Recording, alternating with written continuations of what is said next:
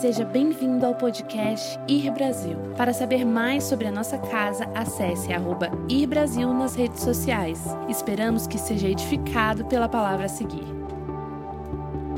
Foram 450 metros da casa de Pontos Pilatos até a cruz. Aproximadamente 1.350 passos. Passos que iriam redimir a humanidade.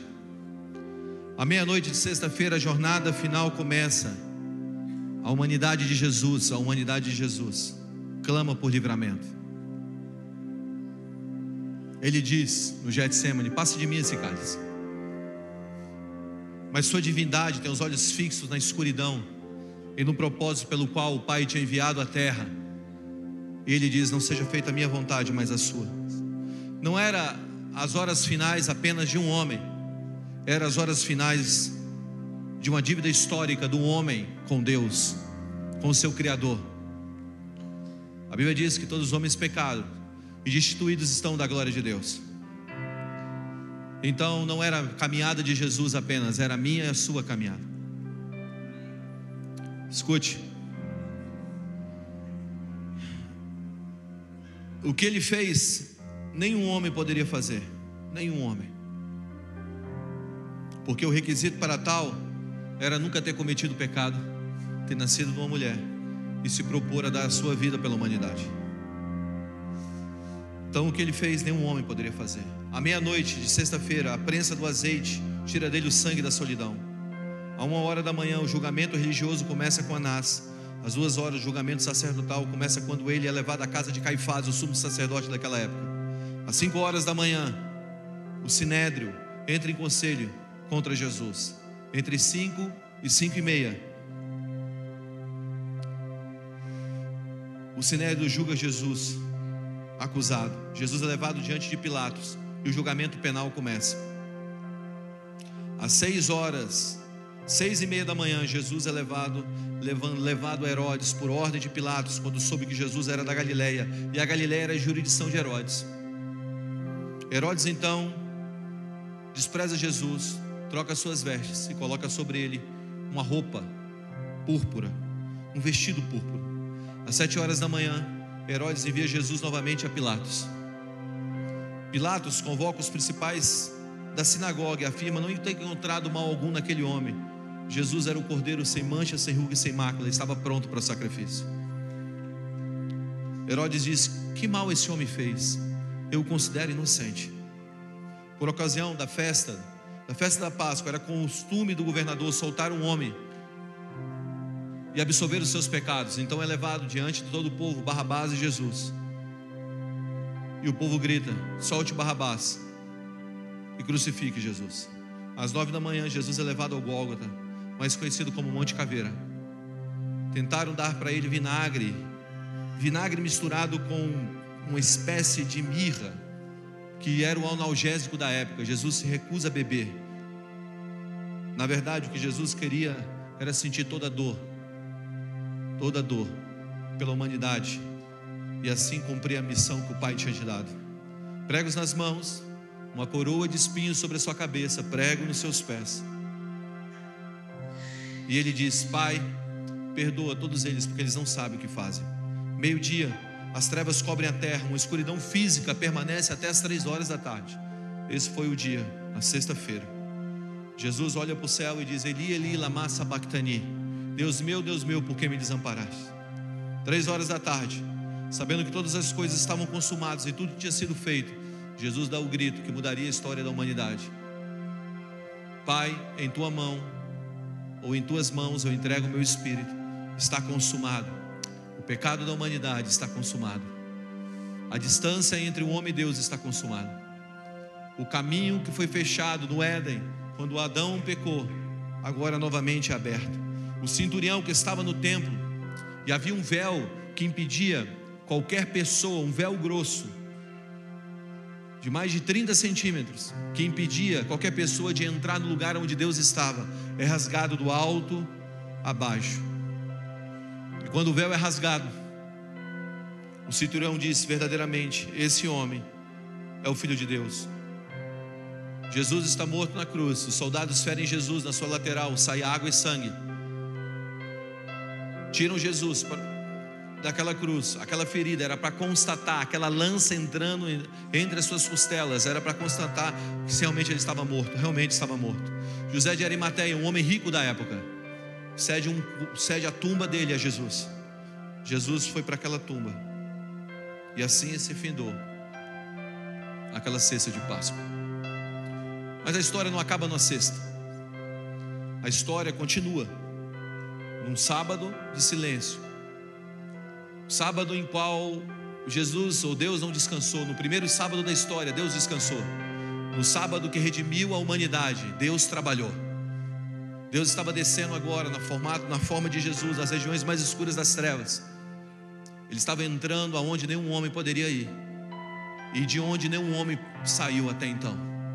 Ele estava indo ao inferno. Por que Jesus foi ao inferno? Por que Jesus teve que morrer? Jesus teve que morrer porque todos nós pecamos. Então não era Jesus apenas na cruz, eram os nossos pecados. E aquela descida ao inferno foi para comprar todo o povo, língua, tribo e nação e devolver ela novamente ao Senhor, o Deus Todo-Poderoso, ao Deus Pai. Então o que Jesus foi?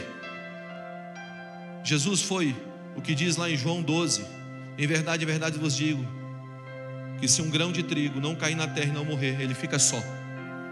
Mas se morrer, produz muitos frutos. Você consegue ver isso aqui?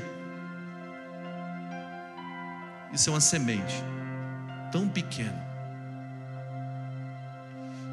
Jesus não era apenas um homem, Jesus era uma semente. E como diz João, o texto de João, capítulo 12, versículo 24, que nós lemos, essa semente veio do céu e caiu na terra. E quando ele morreu, a Bíblia diz que se a semente não cair, não morrer, não haverá outros. Então preste atenção. Quando Jesus morre naquela cruz, Jesus era o único filho de Deus. Mas quando ele ressuscita daquela cruz,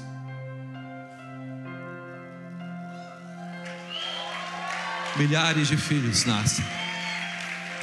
Filhos e filhos. Filhos e filhos. Filhos e filhos. Nós éramos criaturas caídas, mas quando Jesus morreu e ressuscitou, filhos nasceram de todo o povo, língua, tribo e nação. Filhos nasceram. Filhos e filhos. Filhos e filhos. Nós somos milhares, milhares por toda parte. Milhares. Filhos nasceram. Filhos nasceram. Por quê? Porque ele morreu. Filhos nasceram.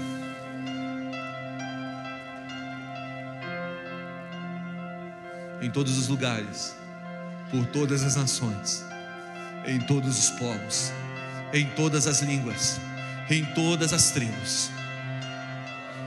Filhos nasceram, filhos nasceram, porque a semente morreu. A cruz foi a morte da semente.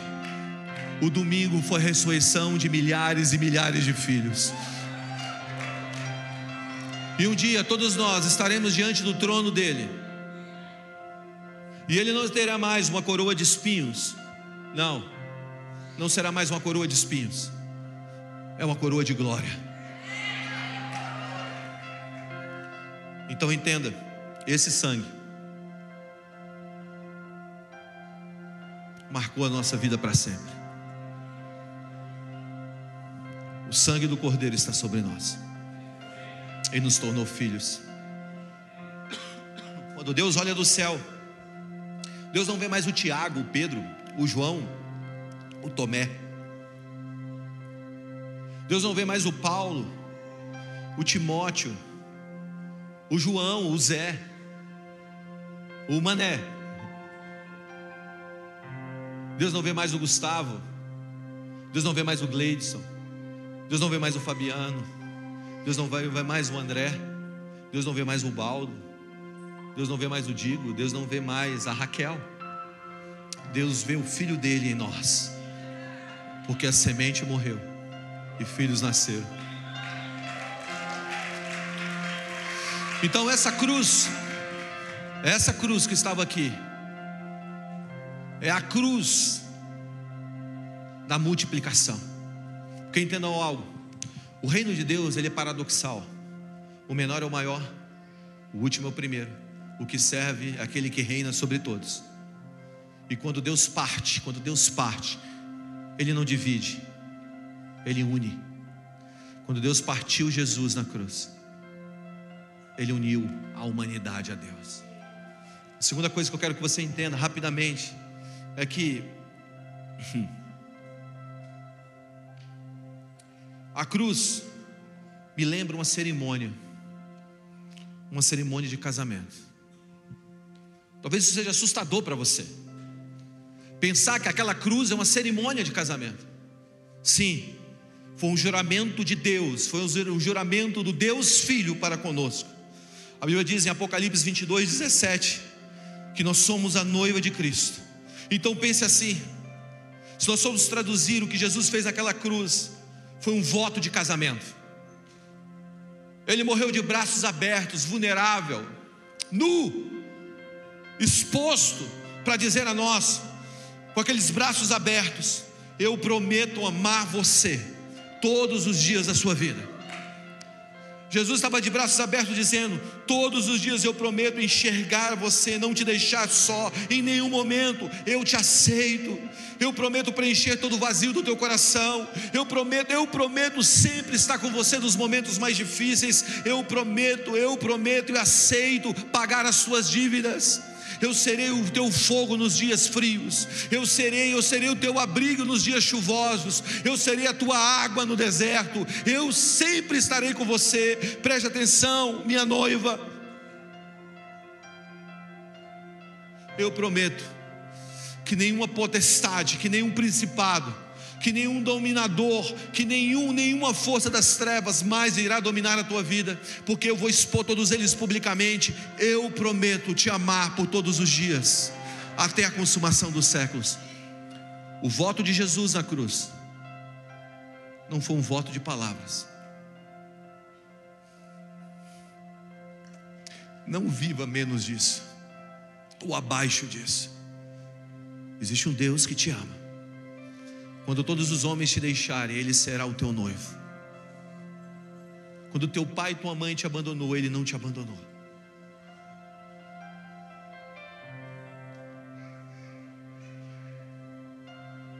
Quando você passar pelo fogo, ele não te queimará. Quando você andar pelas profundas águas, elas não te afundarão. Sabe, todos nós aqui temos uma história. Uma história de sucesso, uma história de fracasso, uma história de dores. Mas eu quero dizer, você tem um noivo que fez um juramento por você. Não se esqueça dele.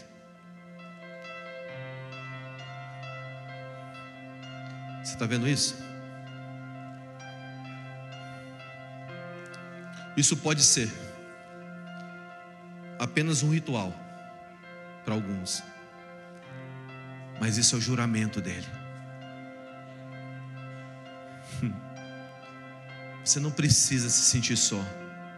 Você não precisa morrer. Ei, você que está passando por pensamentos de morte, você não precisa morrer. Alguém já morreu por você. Alguém já morreu por você.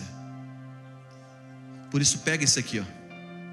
Se você não está com isso aqui na tua mão, eu queria que você levantasse as mãos para que alguém levasse até você. Eu queria que você pegasse esse cálice.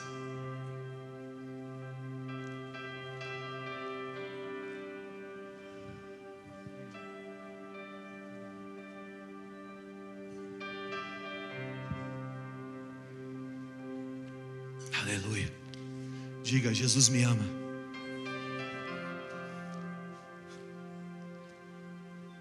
Diga para o teu irmão que está do teu lado: Jesus te ama.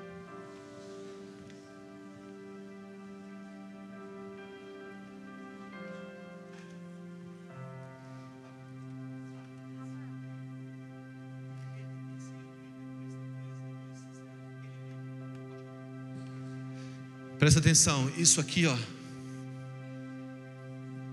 é o sinal do amor de Jesus por você. Ele tem ciúmes de você. Ele te ama.